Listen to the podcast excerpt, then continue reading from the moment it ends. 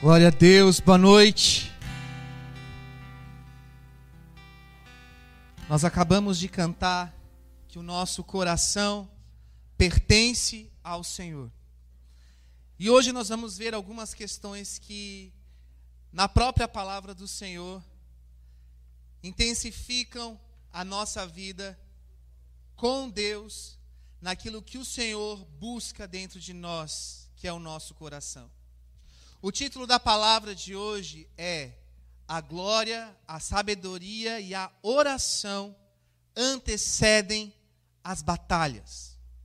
Hoje nós vamos verificar que as batalhas pelas quais nós estamos nos referindo não são apenas as batalhas espirituais contra Satanás e seus demônios e as ordens do mal, mas sim as batalhas que eu e você precisamos enfrentar por conta daquilo que se chama propósito propósito. E eu convido você então a abrir a sua Bíblia no livro de Êxodo, capítulo 33. Êxodo, capítulo 33. Nós vamos meditar sobre essa palavra a partir de agora. E nesta sexta-feira, na sexta-feira à noite, dia 20 de agosto, nós vamos iniciar lá no hotel em Canas Vieiras a conferência Armas de Guerra e nós vamos estar, a partir dessa semana, nos preparando para essa conferência da igreja. Já faz dois anos que nós não temos conferência por conta da pandemia. Esse ano nós estamos com a conferência e ela está chegando. Glória a Deus por isso. E nós vamos ver então que as batalhas que nós estamos nos preparando não são simplesmente batalhas espirituais, mas elas também são batalhas que ocorrem dentro do nosso coração. Preste atenção o que diz a palavra em Êxodo capítulo 33. O verso 12 diz assim: Disse Moisés ao Senhor: Tu me ordenaste, conduza este povo, mas não me permites saber quem enviarás comigo. Disseste: Eu o conheço pelo nome, de você tenho me agradado. O verso 13 diz: Se me vês com agrado, revela-me os teus propósitos. Há uma versão que diz: mostra-me os teus caminhos, para que eu te conheça e continue sendo aceito por ti. Lembra-te de que esta nação é o teu povo. Então respondeu o Senhor: Eu mesmo o acompanharei e lhe darei descanso. Então Nesse diálogo, Moisés lhe declarou: Se não fores conosco, não nos envies.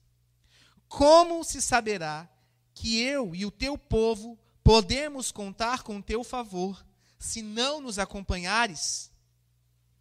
Que mais poderá distinguir a mim e a teu povo de todos os demais povos da face da terra? Então, nesse diálogo, o Senhor disse a Moisés: Farei o que me, me pede, porque tenho me agradado de você e o conheço pelo nome. Então disse Moisés: Peço-te que me mostres a tua glória. Ou, em outra versão, rogo-te que me mostres a tua glória.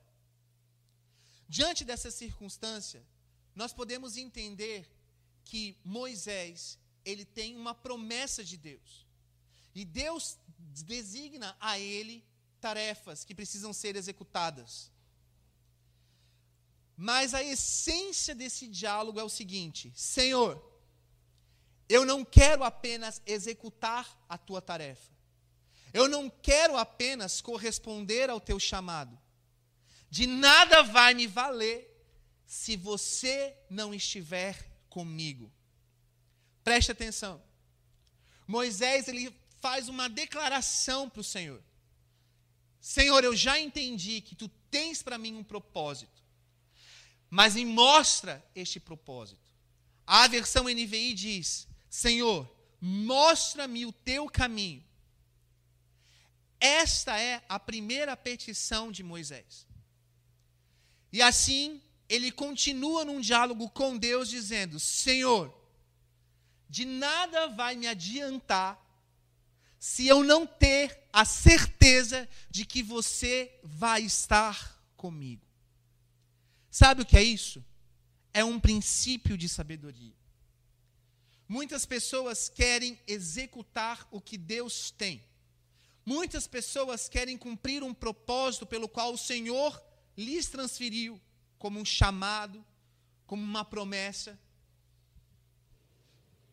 Só que a sabedoria está, está em entender que o mais importante não é executar a promessa, não é ver o propósito concretizado, e sim ter a companhia, a presença do Senhor em todo o momento.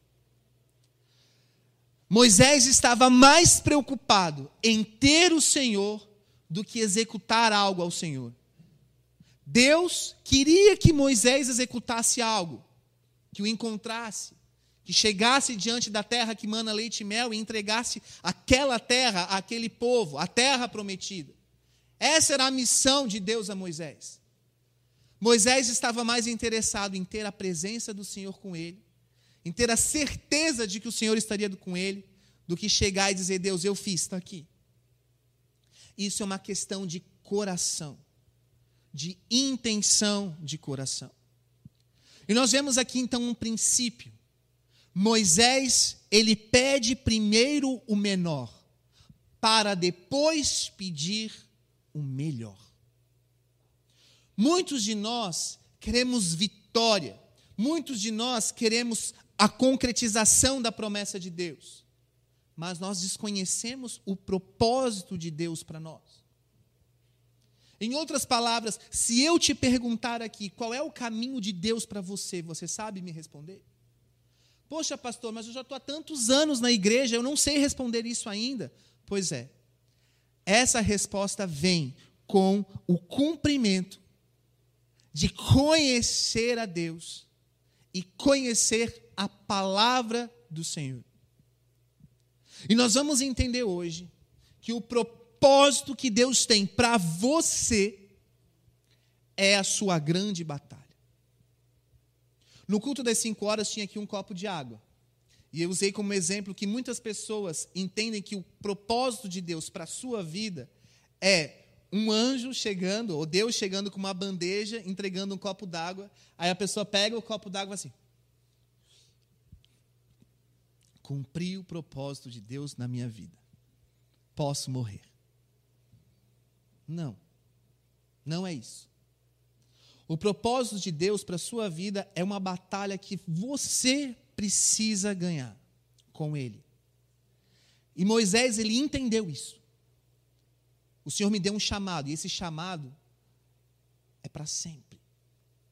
Esse chamado é para sempre. Daqui a pouco a gente vai ver isso em Eclesiastes, mas esse chamado começou agora e é algo para sempre. Senhor, não me agrada apenas fazer ou cumprir ou atender o teu chamado. Para mim é mais importante ter a ciência, ter a garantia que você vai estar sempre comigo. E a primeira coisa que nós entendemos nesse texto é que Moisés foi encontrado por Deus. Moisés foi encontrado pelos céus. Cuidado. Muitos de nós queremos ser encontrados pelo Senhor. E achamos que ser encontrados pelo Senhor é apenas receber um toque. Quando o Senhor te encontra, Ele te encontra para transformar a história e expandir o seu reino. Abra sua Bíblia agora no índice ou no sumário. Vai lá na página que é o índice ou o sumário. Lá no início da Bíblia.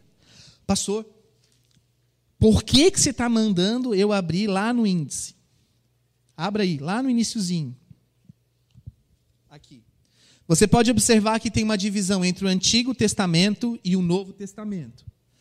Nós vamos começar ali pelos cinco livros da Bíblia, que são os Pentateucos. Depois a gente vai para os livros da lei. Depois a gente vai para os profetas maiores. Depois a gente vai para os profetas menores. Depois nós vamos para os evangelhos, para as cartas e epístolas.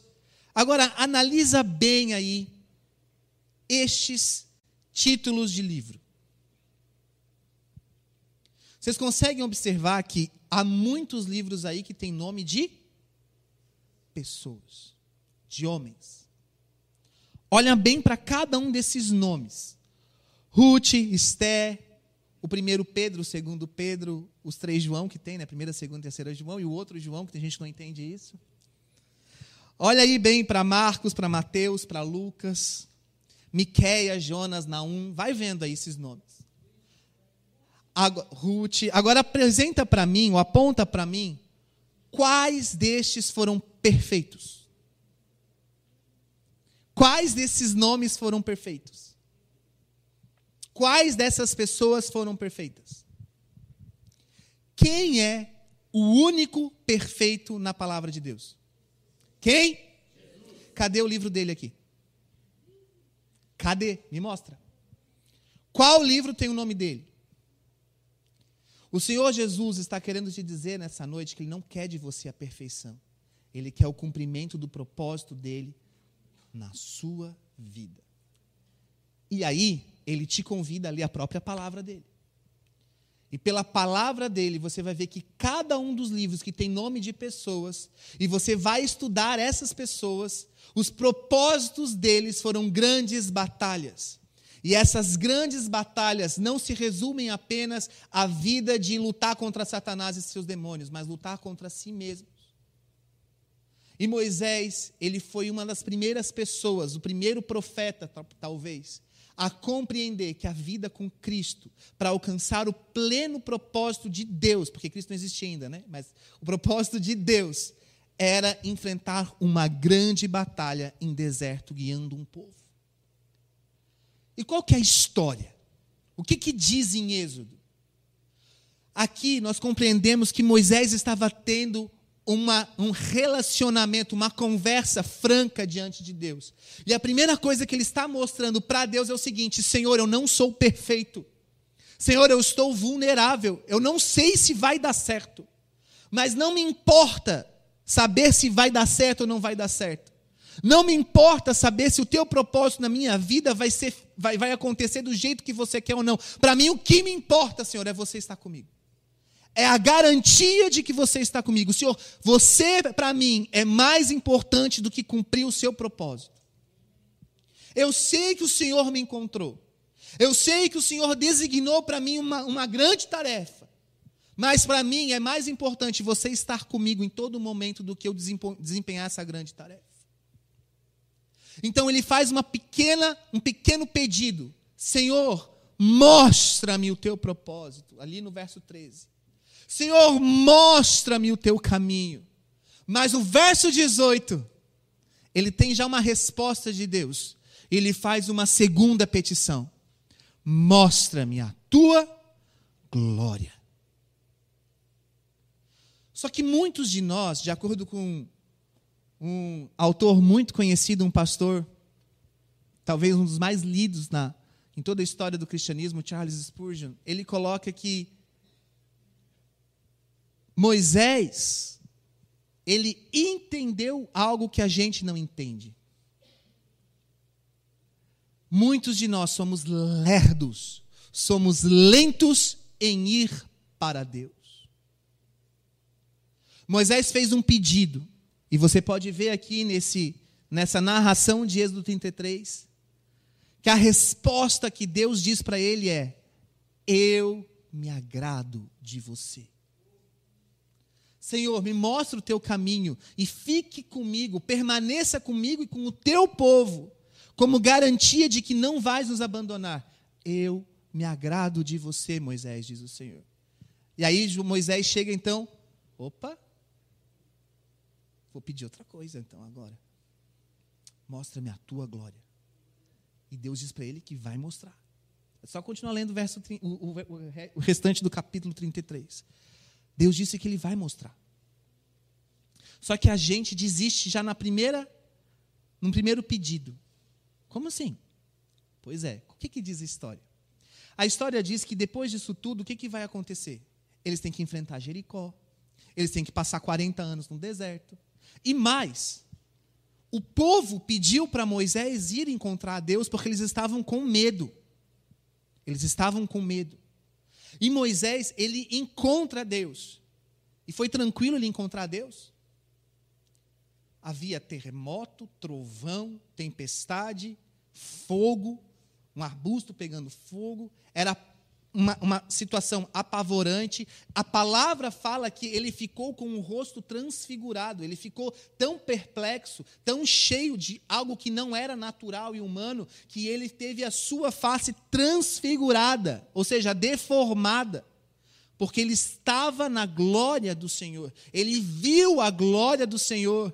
Mas antes de tudo acontecer, ele falou: Senhor, me garante que você vai estar comigo e você não vai abandonar este povo. Só que quando ele desce do Monte Sinai, imagina Moisés descendo do Monte Sinai, o que, que ele enxerga no povo? Um povo fiel e temente a Deus em oração, esperando: ó oh, Moisés, servo bom do Senhor, traga-nos o que você ouviu de Deus. O que, que ele vê? Um povo perdido na sua própria loucura. O Francis Frangipane ele coloca que a nossa maneira de sermos, é, como eu posso dizer? Eu esqueci a palavra. Mas a nossa maneira de sermos é, sem temor ao Senhor faz com que a gente atue nas esferas espirituais de modo insano, de modo leviano, não dando ao diabo e não dando aos demônios o valor exato daquilo que eles têm. Ou seja, muitas pessoas, eu compartilhei isso na semana passada com, no encontro de homens, colocam Satanás e seus demônios numa caixa doutrinária teológica, dizendo que o diabo é isso. E queremos e acreditamos que ele fica dentro dessa caixinha. Ele não fica. Ele veio para matar, roubar e destruir. E o que, que ele vai querer destruir? Ele não vai querer simplesmente te matar por te matar. Ele quer te matar e ele quer te destruir para acabar com o propósito de Deus na sua vida. E ele vai fazer de tudo para que você desconheça o propósito de Deus na sua vida. E por conta disso, ele vai trabalhar em algo muito importante que nós não temos zelo: paciência. Por que, que o povo que estava ali adorando a um bezerro de ouro, na loucura, numa eloquência, como diz o Francis Frangipane, numa atitude loquaz. Por que, que eles estavam fazendo aquilo? Qual foi o princípio de tudo? Eles cansaram de esperar Moisés voltar. Ele estava demorando. E aí que está a grande questão. Moisés ele entende que o propósito de Deus para a vida dele é eterno, é para sempre. Então ele não quer apenas fazer uma história na terra, ele quer ter a garantia de que Deus vai estar com ele para sempre. O povo de Israel estava olhando somente o aqui e o agora. Preste atenção, as escrituras dizem que a sua vida e que a minha vida é um sopro. Isso significa que tudo que nós estamos vivendo aqui vai passar, mas a nossa vida vai durar para sempre. E essa semana, meu filho João fez uma pergunta: Papai, o para sempre é infinito? É. Então, o universo é infinito? Aí eu falei assim: É. que mais que é infinito? Aí eu falei: os números. Ah. Aí ele assim: Papai, Deus é infinito? Aí eu falei assim: É. E a gente vai morar com Deus para sempre? É. Então a gente é infinito? É. Isso aí. Né? Ele, na, cabecinha dele, né, tentando entender o que é a matemática, o que é o infinito, né? Irmãos, uma criança de cinco anos conversando com seu pai. As escrituras nos garantem isso. A nossa vida é para sempre. Mas o povo de Israel, naquele momento, não quis saber do para sempre. Eles quis saber do aqui e agora e tá, eu estou cansado de esperar. Mas espera aí. Deus não tinha prometido àquele povo uma terra que mana leite e mel? Espera aí. Deus não abriu o mar vermelho para aquele povo passar em terra seca? Eles viram um milagre acontecer. Mas espera aí. Esse povo não é aquele povo que era escravo no Egito e agora eles estavam livres. E eles estão reclamando que Moisés subiu no lugar deles, porque eles ficaram com medo de ver a Deus, de conhecer a Deus, e acharam que Moisés estava demorando. Quem aqui tem promessa de Deus? E quem aqui conhece o propósito de Deus para a sua vida? O que, que você está fazendo para esse propósito acontecer? Veja o que diz as Escrituras. Moisés, ele continuou na sua conversa com Deus. Deus revela para ele: meu filho, eu tenho um projeto para você. Meu filho, eu tenho um propósito para você. E ele é difícil. Amém, Senhor. Pastor, Deus me deu um projeto e é difícil. Ah, é? É. E aí? Agora eu vou orar e esperar. É o que você está fazendo ainda? Esperando. Ah. Lembra da bandeja? A gente fica esperando chegar a bandeja. Assim, Comprei o propósito difícil do Senhor, agora eu posso morrer. Não! Moisés, ele não dá valor à promessa, ele quer a garantia de Deus com ele. Isso é sabedoria. É por isso que muitos são chamados e poucos vão ser os escolhidos. Deus já pode ter te dado um chamado há muito tempo, mas você está longe dele. E aí o Charles Spurgeon coloca: nós somos lentos para entender a palavra, porque a gente não lê a palavra. Pastor, Deus me deu uma promessa. Eu vou passar no concurso público. Ah, é? É. Ele me deu essa palavra. Está anotado. Foi lá em 2012. Ah, é? É. O que você está fazendo? Estou esperando. Você está estudando? Sabe o edital? Quais são os concursos que abriram? Não sei. Mas Deus vai me fazer passar. Ah, vai. Espera. Pastor, Deus falou que eu vou ser médico. Amém. Você está guardando dinheiro para pagar a faculdade de medicina? Que é barato? Não. Mas Deus vai me fazer. Vai. Vai, vai. Fique esperando. Você pode ficar esperando. Agora vamos mudar a circunstância. Se coloca no lugar de Moisés. Ele vê a glória, ele tem esse diálogo com Deus, e cara, olha o que Deus diz para ele: Eu me agrado de você. Será que Deus pode dizer isso para a gente? Eu me agrado de você. Deus disse para Moisés: Eu me agrado de você, Moisés.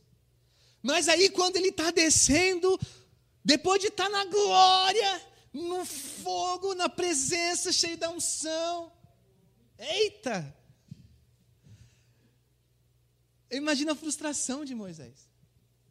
É, é esse povo? Tu me garantiu agora há pouco que, olha o que esse povo está fazendo, não consegue esperar, eles são tudo louco. Isso mesmo. Eles são loucos. E sabe o que está acontecendo comigo com você? Nós estamos vivendo o que Moisés viveu, só que não tendo a atitude de Moisés. Você quer a presença, você quer o, o, o, chamado, o propósito, você quer tudo aquilo que é de bonito, mas não quer aquilo que é o de difícil, que é a sua grande batalha. E a grande batalha é você persistir contra si mesmo e contra as circunstâncias. Porque quando você vai para a igreja, você só vê gente difícil. Igreja é um hospital de almas, de almas que estão sempre assim. Horas bem, horas mal, horas bem, horas mal. E aí, quando você olha para as pessoas, aquilo não te encoraja em nenhum momento, só te tira coragem. E você fica, Senhor, não aguento mais essa igreja, não aguento mais isso, essas pessoas. É, pois é, meu filho, mas é para eles que eu estou voltando. Por que, que você se acha melhor do que eles?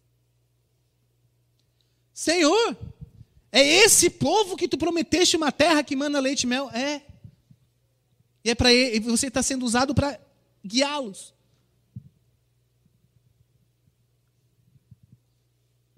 Moisés estava mais preocupado em Deus com ele do que ser bem aceito pelo povo. E é isso que o Senhor está querendo te falar hoje. A sabedoria, a glória e a oração antecede a vitória da tua batalha.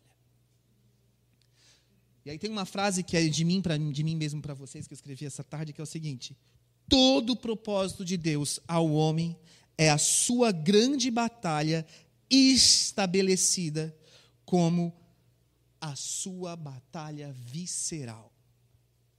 Coloca no Google depois visceral feeling. Você vai entender que o sentimento visceral, ele não tem uma não tem um significado concreto.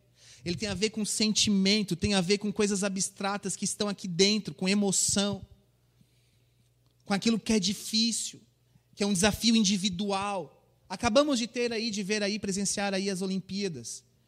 Você olha para aquelas pessoas que estão nos pódios ganhando medalhas e diz: Poxa, que legal. Mas para eles é propósito. Eles tiveram uma grande batalha visceral para chegar lá e conseguir aquilo. Eles pagaram um preço que só eles sabem para chegar lá. É isso que você tem que entender. O seu propósito com Deus não vai depender dos outros, nem da aprovação dos outros. Você tem que ir, mesmo sabendo que as pessoas que estão perto de você, mesmo sabendo que a própria igreja, que são a Assembleia dos Santos, as pessoas que estão aqui dentro, elas vão ser tal qual o povo de Israel, que oscilava. Você pode estar cheio da glória, mas o do seu lado não vai estar cheio da glória. E mesmo assim você precisa perseverar e avançar, porque o que importa é o seu coração no coração de Deus e o coração de Deus no seu coração. Moisés não foi escolhido pelo título que ele tinha. Moisés não foi escolhido pela aparência que ele tinha. Moisés não foi escolhido pela posição que ele tinha. Moisés não foi escolhido pelo dinheiro que ele tinha. Moisés não foi escolhido pelo chamado que ele tinha. Moisés foi escolhido porque Deus encontrou o coração dele. E é isso que nós precisamos nos atentar.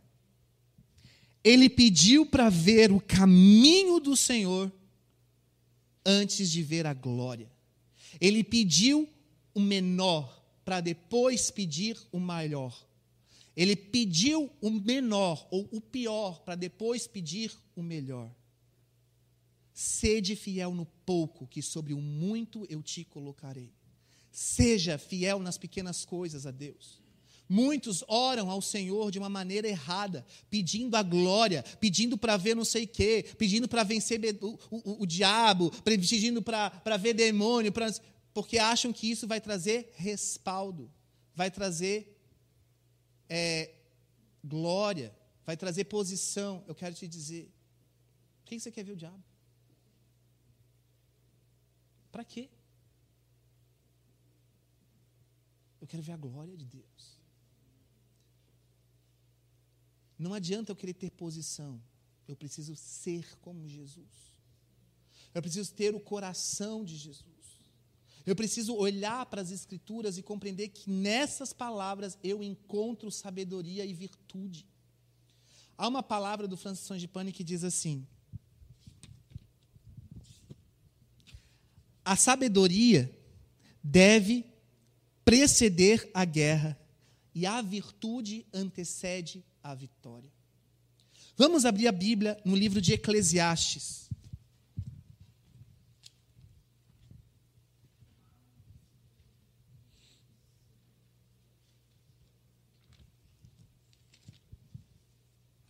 Eclesiastes capítulo 9 vai dizer uma historinha.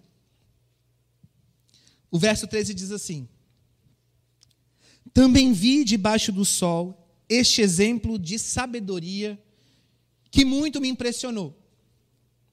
Havia uma pequena cidade, uma cidadezinha pequenininha, com poucos habitantes. Você consegue imaginar aí na sua mente uma cidadezinha com poucos habitantes? Um dia um rei poderoso, alguém de autoridade, veio contra ela e cercou-a com muitos dispositivos de guerra. O ataque era iminente. A cidade estava sendo ameaçada. Ora, naquela cidade vivia um homem pobre, porém sábio. E com a sua sabedoria, ele salvou a cidade. Como ele salvou, eu não sei. Mas ele foi sábio, foi tão sábio que ele conseguiu salvar a cidade. No entanto, quando passou o tempo, ninguém se lembrou mais daquele pobre homem. Por isso eu pensei: Embora a sabedoria seja melhor do que a força, a sabedoria do pobre ela é desprezada e logo as suas palavras são esquecidas. As palavras dos sábios devem ser ouvidas com mais atenção do que os gritos de quem domina sobre os tolos. E Moisés, antes de subir, falou assim: Esperem aqui, porque eu vou estar com o Senhor. E no meu retorno nós vamos prosseguir. Mas o grito dos tolos ecoou no meio da multidão que cansou de esperar pela voz do Senhor e eles criaram um grande festejo, uma festa, uma orgia, um grande carnaval. Era isso realmente que eles estavam fazendo. E levantaram um bezerro de ouro para ter um motivo para festejar e para cair nas velhas práticas pecaminosas. Preste atenção. A sabedoria de Moisés e aquilo que Deus falou através dele foi ignorado por um povo que estava esperando. O Senhor está querendo te dizer hoje que você não precisa de mais palavra, que você não precisa de mais promessa. Você precisa conectar o seu coração ao coração dele, a ponto de ele dizer para você: Eu me agrado de você.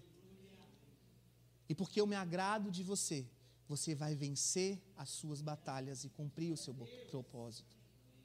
Mas qual que é a chave, pastor, para isso? Senhor, eu não saio daqui se o Senhor não estiver comigo. Senhor, eu não vou para frente se o Senhor não estiver comigo. E aí sim, as pessoas vão seguir você, ou elas vão deixar de seguir você, porque elas vão ver o Senhor em você.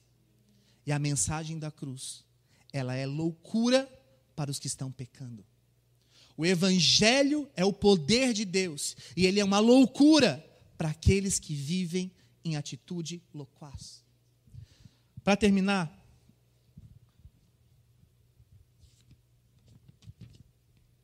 tem uma mensagem que diz assim: Por isso, seja intrépido, mas nunca imprudente e nem arrogante na sua oração. Como assim? Seja intrépido na sua oração. Faça como Moisés. Assuma as suas vulnerabilidades, as suas falhas diante de Deus, dizendo: Senhor, sozinho eu não consigo. Mas tu me garantir que tu vai estar comigo, se tu garantir que a tua presença vai estar comigo, eu confio mais em ti do que em mim. Mas, Senhor, eu sei que eu não tenho capacidade. Então, por isso, não seja imprudente. E não seja arrogante. Ou seja, não seja soberbo. Não faça como Adão. Ó oh, Deus, a mulher que tu me destes. Isso é arrogância diante de Deus. Você está culpando a Deus por uma coisa que a culpa é sua.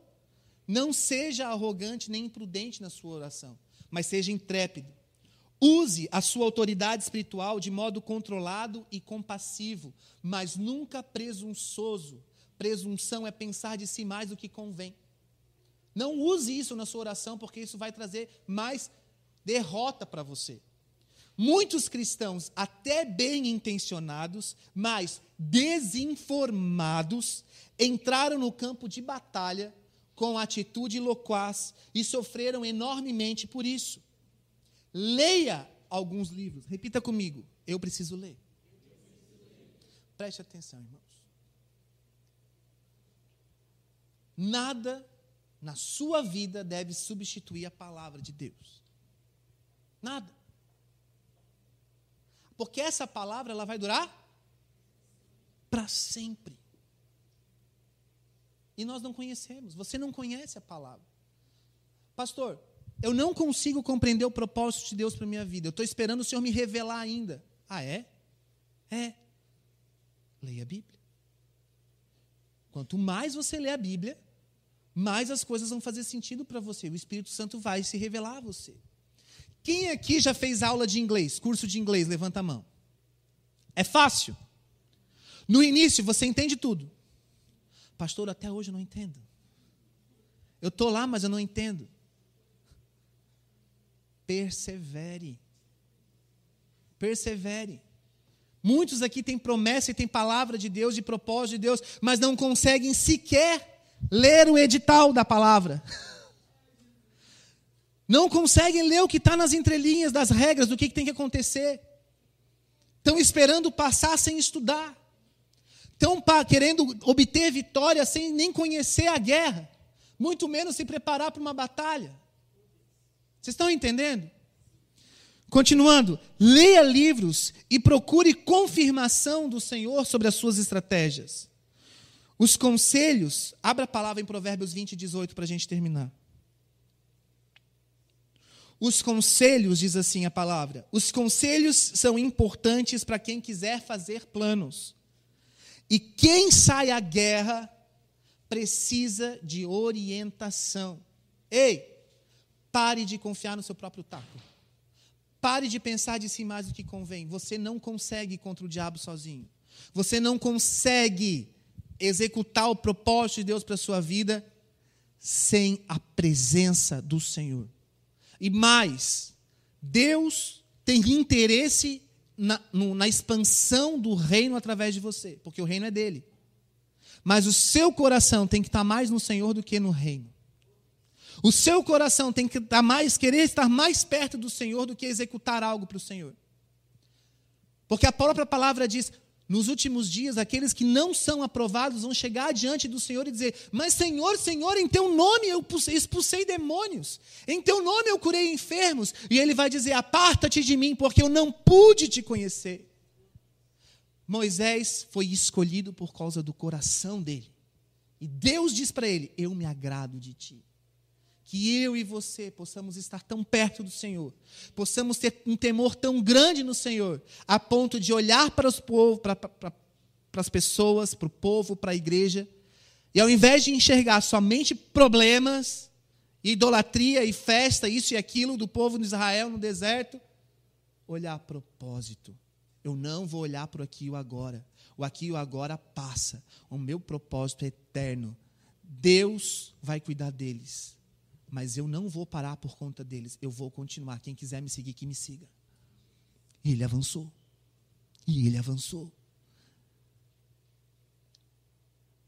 Você consegue compreender que o propósito de Deus na vida de Moisés era a grande batalha que ele tinha que enfrentar todos os dias?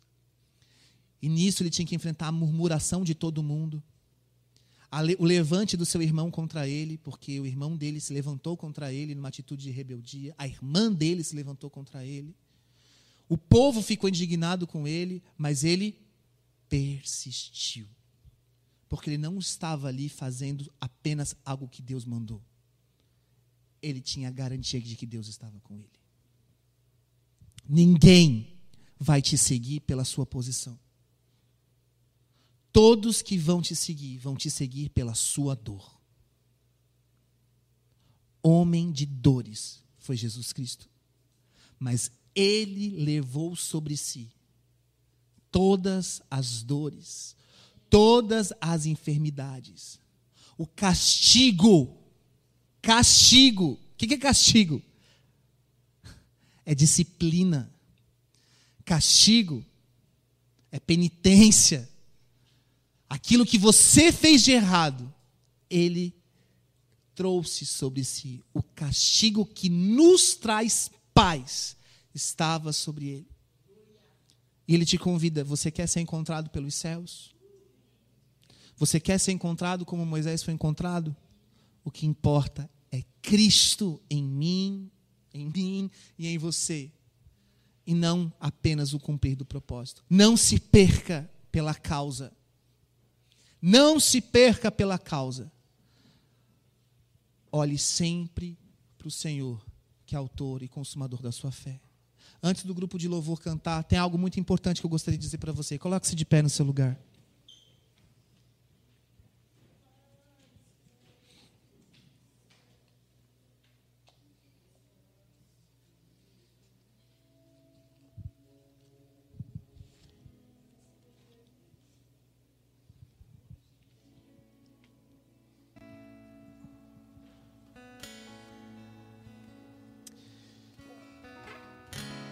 Moisés pediu para ver o caminho e depois é que ele pediu para ver a glória. Antes de ver a glória, ele fez uma petição para ver o caminho, para entender o propósito. Mostra-me o teu propósito, Senhor. Muitos de nós aqui fazemos atos proféticos de pedido ao Senhor. Muitos aqui foram até Brasília, porque lá é um lugar de oração pela nossa nação. E é uma revelação que o Senhor trouxe a essa igreja. E também, no início deste ano, profeticamente, nós fomos lá fazer pedidos a Deus. Você fez pedidos lá em Brasília. Você que está nos assistindo, talvez não, mas a grande maioria dessa igreja, 90% das igrejas daqui da Nação dos Montes, seja Timbó, Jaraguá do Sul, Blumenau, Floripa, Camboriú, foram até Brasília, oraram pela nação e também fizeram pedidos pessoais, individuais. Deus me dá isso, Deus me dá isso, Deus me dá aquilo, Senhor me dá, Senhor, eu quero mais isso, eu quero mais aquilo. E Deus deu. Deus deu. E depois não voltaram mais para Deus. Moisés pediu o caminho. Deus falou para ele o caminho. E depois ele pediu a glória. E ele recebeu a glória. A maioria de nós é lento para compreender isso. O Senhor sente prazer quando você pede. E mais, é, aquilo que você alimenta a sua fé, aumenta a sua fé. Creia na capacidade do Senhor naquilo que Ele pode fazer, você tem que aumentar a sua fé. Eu pedi promoção no emprego, eu tive, agora Deus, eu quero a tua glória. Agora eu quero a tua Shekinah. Eu pedi um apartamento novo, Deus me deu, agora eu quero a tua glória, eu quero a tua Shekinah. Agora eu quero cumprir o teu propósito nessa terra. Agora eu já cumpri, já cheguei até aqui, agora eu quero mais. Eu quero ir além. Pai, mas eu quero você comigo. Eu não quero ter uma história para contar que eu fui um profeta que Deus falou e aconteceu. Eu quero ser alguém que vai ser conhecido porque andou com Deus. Creia no poder da sua oração. Creia e peça o pequeno, o pouco, o mínimo antes de pedir a glória. Peça o pequeno, o menor antes, para depois pedir o melhor. E que o Senhor encontre o seu coração nessa noite. Feche os seus olhos, deixe o Espírito Santo ministrar a você nesse instante.